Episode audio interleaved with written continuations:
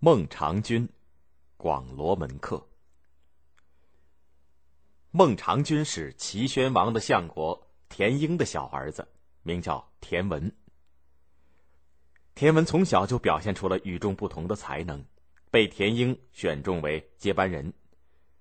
因此，在田婴死了以后，孟尝君就继承了父亲在薛，也就是现在的山东滕州南部的封地。孟尝君养了许多的门客。当时号称有三千多。不管是什么样的人，哪怕是小偷强盗，只要愿意去投奔他，他都一律收留，并且呢平等对待。秦昭襄王听说孟尝君很有本事，就决定请他来到秦国当丞相。但是孟尝君已经在齐国当了相国了，怎么能够轻易的来秦国呢？齐国又怎么肯放他呢？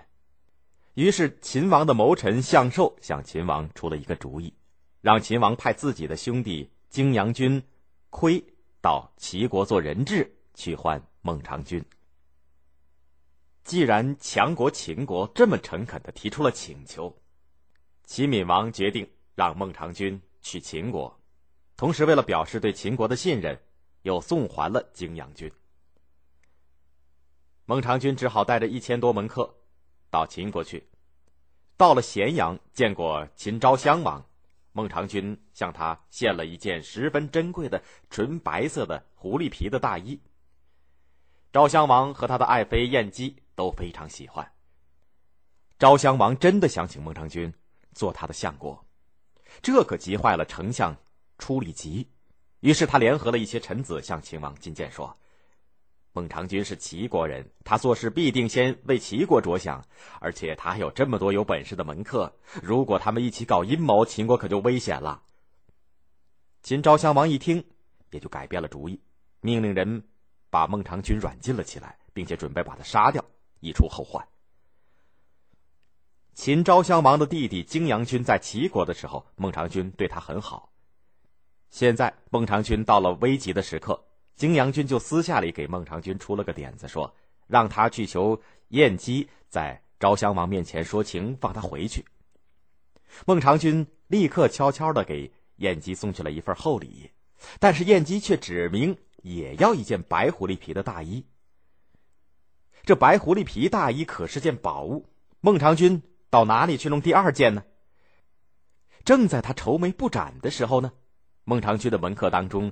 有一个过去曾经当过小偷的人，自告奋勇的去冒险到秦王的内宫的库房里偷来原来送给秦王的那件白狐狸皮的大衣。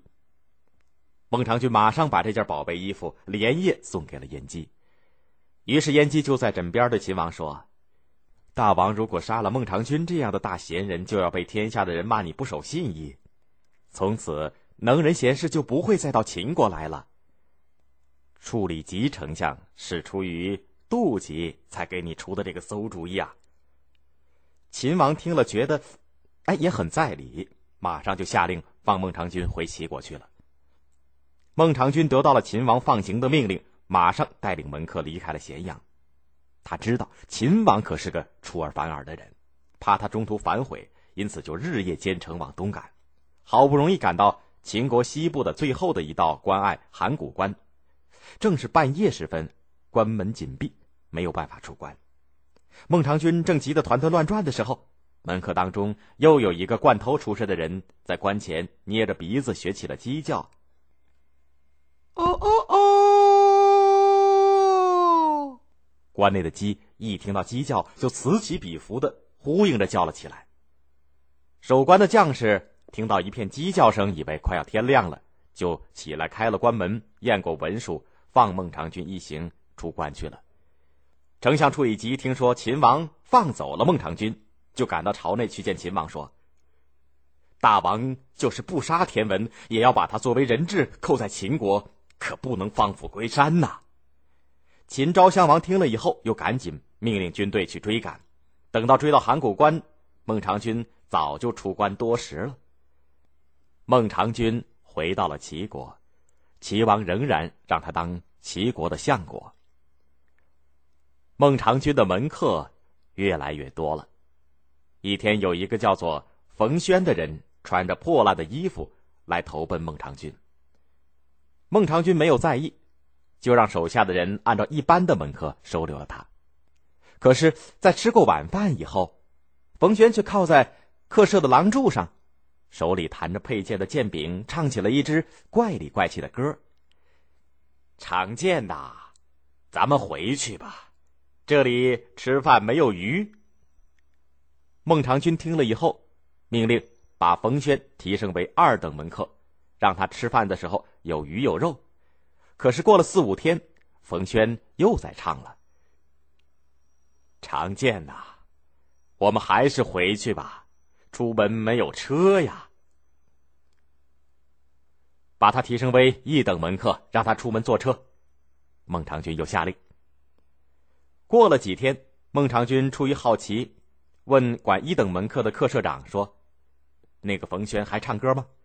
客舍长报告说：“冯轩还在弹着剑把唱呢。”常见呐，咱们回去吧，没法子养家呀。孟尝君听后就命令给他的母亲送去了衣服和粮食，让老人吃饱，生活有了着落。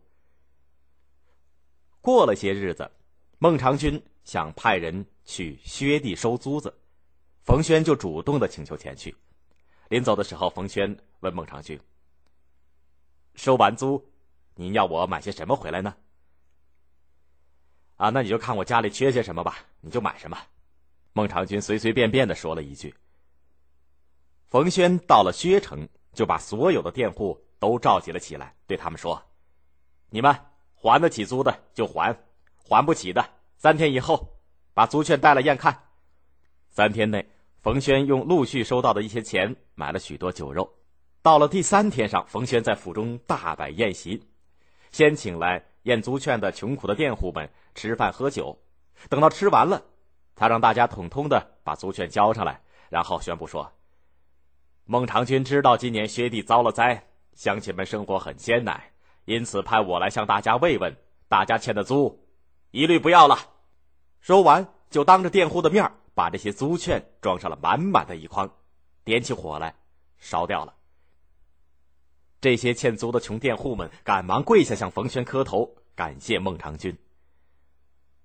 冯轩很快就回到了临淄。孟尝君问他：“先生这一次共收回了多少钱？还给我买回来什么好东西？”